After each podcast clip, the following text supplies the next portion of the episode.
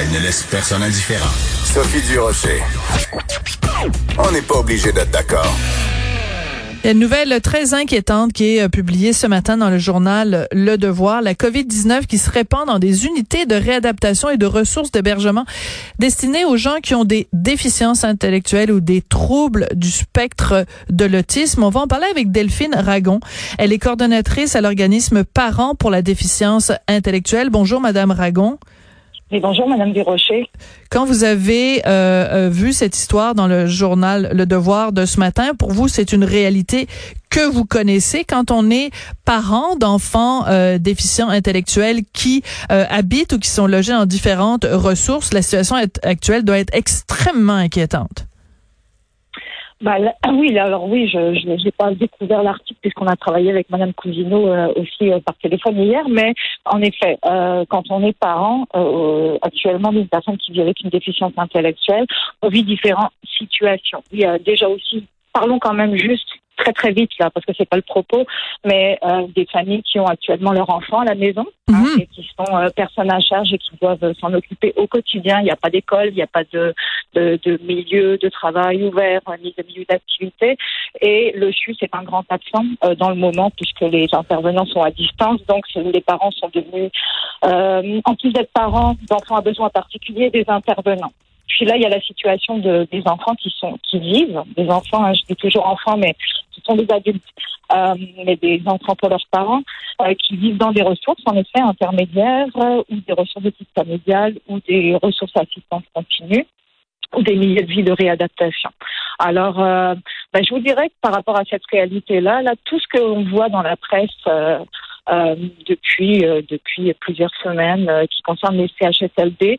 la presse écrite, le, les discours du gouvernement, on peut coller à la place de personnes aînées personnes vivant avec une déficience intellectuelle ou un trouble du spectre de l'autisme et on a exactement le même portrait. Êtes-vous en train de me dire, Madame euh, Ragon, que dans les endroits où on héberge, puisque ce sont des, des, des lieux d'hébergement pour les personnes déficientes intellectuelles euh, ou spectre de l'autisme, euh, il y a des foyers d'éclosion et que les, les soins sont négligés de la même façon qu'elles le sont pour les personnes âgées dans les CHSLD? En fait, il y a beaucoup moins, en tout cas. C'est très difficile de vous donner des chiffres puisqu'on on n'a pas accès à des chiffres, même si on les demande, euh, que ce soit au ministère qui nous répond qu'il y a beaucoup moins de cas euh, que pour les personnes aînées, et très probablement, mais ne nous dit pas pour autant des chiffres exacts. Et la même chose au niveau des, des SUS. on n'arrive pas à obtenir les chiffres. Encore hier, on était en train d'en demander.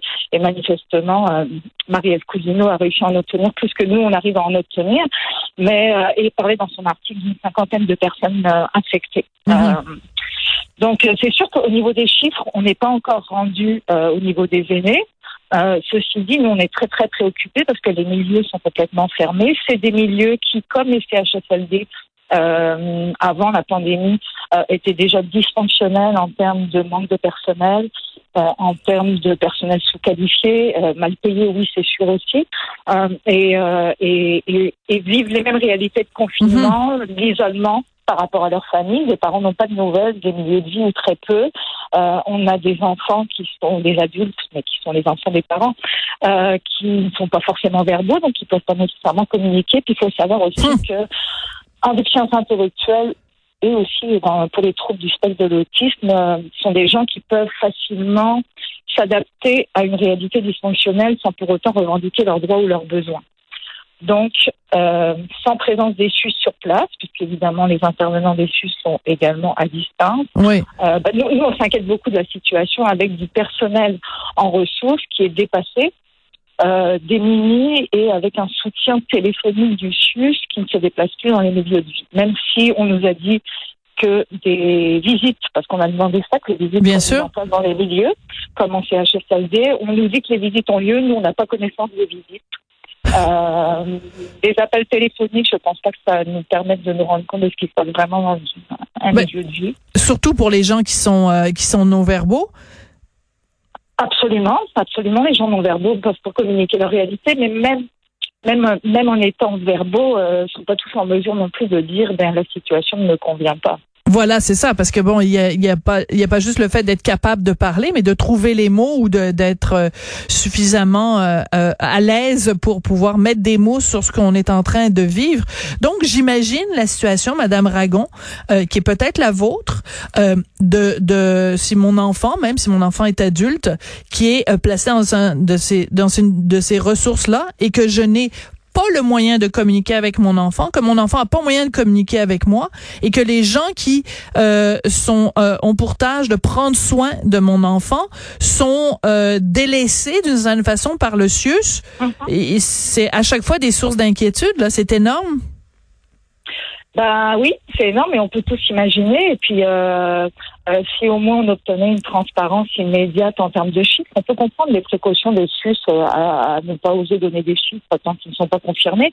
Mais enfin bon, euh, on est quand même dans des, un travail proximal avec eux au quotidien. Et non, pour vous répondre, moi je ne suis pas parent d'un enfant avec des besoins particuliers, mais par contre je suis le, je suis la voix de, de cette famille et de ces personnes.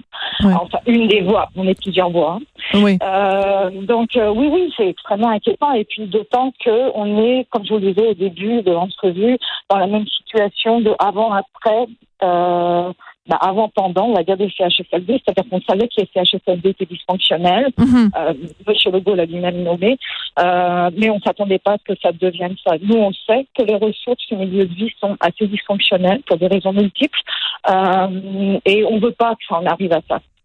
Oui, c'est-à-dire qu'en fait, on veut pas qu'on ça en arrive où, il y ait des, des, éclosions et qu'il y ait, bon, évidemment, euh, on, sait comment ça s'est terminé euh, dans, dans plusieurs euh, CHSLD.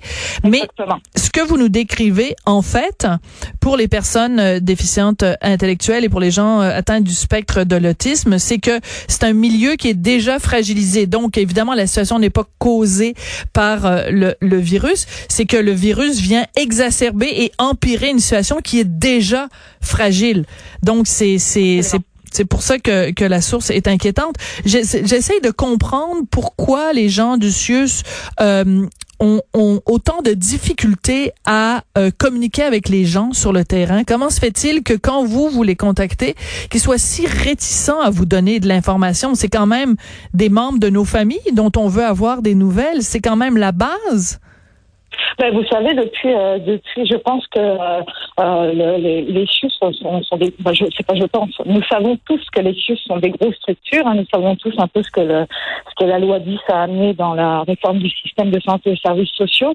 Et ça a aussi amené une distance, une distanciation et des intervenants des CHUS qui sont beaucoup moins à proximité des personnes, qui sont surchargés par des dossiers et qui, là, dans une pandémie, sont eux aussi démunis dans des CHUS majoritairement, vous savez, la DIBPTSA, là, c'est juste un département. Hein, c'est quoi ça? hein. C'est quoi ça? Non, parce que là, déficience intellectuelle, déficience physique euh, et euh, trouble du spectre de l'autisme, c'est un département particulier, une antenne particulière dans le CIUS, mais le CIUS majoritairement, les enjeux sont des enjeux hospitaliers et aînés. Euh, Donc c'est une petite partie du CIUS et c'est pas les enjeux principaux euh, ni en termes de financement ni en termes de de, de, de réponses adaptées aux besoins de ces personnes. Est-ce que vous diriez jusqu'à dire, Madame Ragon, que la déficience intellectuelle et le spectre de l'autisme, c'est le parent pauvre de notre système de santé, et plus encore en ah. période de pandémie? Ah ben non seulement je peux vous le dire, mais euh, puis ça fait des années, euh, ce sont des fantômes invisibles. Oui, c'est le parent pauvre du, du, du système et ça l'était déjà euh, avant la réforme euh, du docteur Barrett, mais c'est évidemment que ça a accentué euh, les problématiques. Ce sont des gens dont on n'entend jamais parler. Euh, ce sont des familles épuisées, donc qui ont des difficultés aussi à pouvoir être dans la, dans la revendication. Ce sont des mm. personnes qui sont elles-mêmes très démunies pour revendiquer leurs propres besoins. Et les milieux communautaires ont été très, très affaiblis depuis bien des années, tant au niveau du financement que des équipes, pour pouvoir aussi euh, être encore plus forts dans la défense de leurs droits. Les médias leur font de place également, et d'ailleurs, je vous remercie beaucoup euh, de leur donner cet espace-là aujourd'hui. Euh, donc oui, ce sont des fantômes invisibles. Des fantômes invisibles. C'est d'une tristesse inouïe. Merci beaucoup, puis bon courage euh, si vous pouvez transmettre à tous les gens euh, de votre organisme Parents pour la déficience intellectuelle, donc euh, Pardi, leur transmettre nos, nos pensées de, de bienveillance en ces moments difficiles, surtout quand c'est difficile à ce point-là d'obtenir de l'information, quand on s'inquiète pour les gens qu'on aime, de savoir s'ils sont bien traités et si le milieu où ils sont accueillis est un milieu justement bienveillant. Vraiment des heures. Nous allons, nous allons leur transmettre vos paroles de bienveillance. Merci beaucoup, ça fait toujours du bien.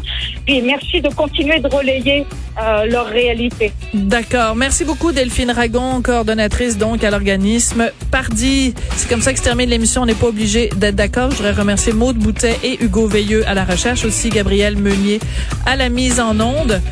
Et euh, ben, on va tous se mettre à porter des masques parce que la distanciation, c'est pas toujours facile. On se retrouve demain.